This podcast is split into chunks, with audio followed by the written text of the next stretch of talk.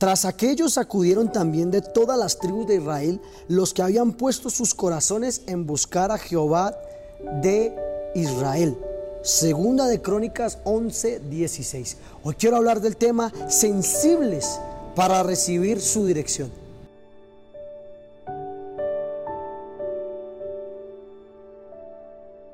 Aquellos que tenían un corazón correcto decidieron establecerse en Jerusalén para poder establecer el reinado de Roboam, pues su gobierno era completamente diferente al perverso y temeroso rey Jeroboam.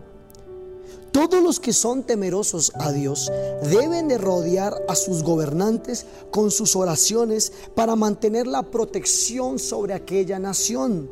Roboam era una persona débil de carácter y no supo asimilar su momento de éxito, sino que se envaneció y dejó la ley de Dios a un lado.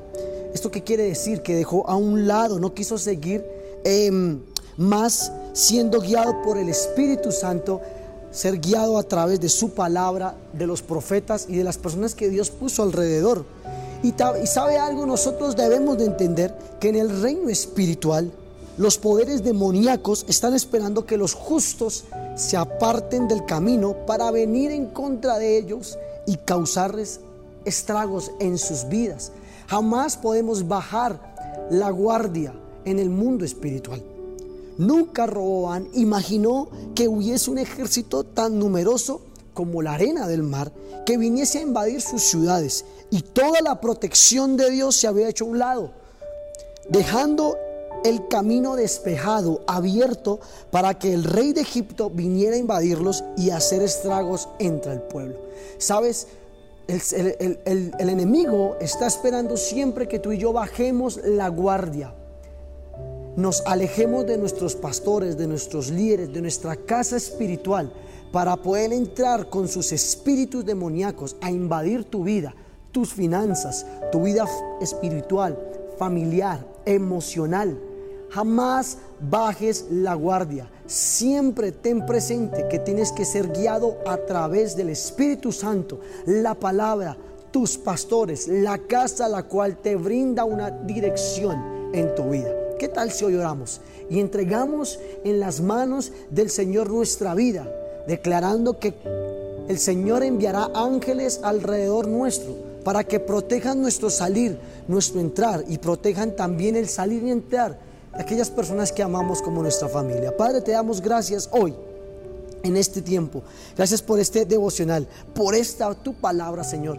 Padre, ayúdanos a ser sensibles para poder recibir tu dirección. Saca todo argumento, toda altivez de espíritu, orgullo que no me permite acercarme a ti, Señor. Orgullo, altivez que no permite recibir de mi pastor, de mi líder, de mis de los profetas, Señor, de la casa la cual tú nos has establecido, Señor.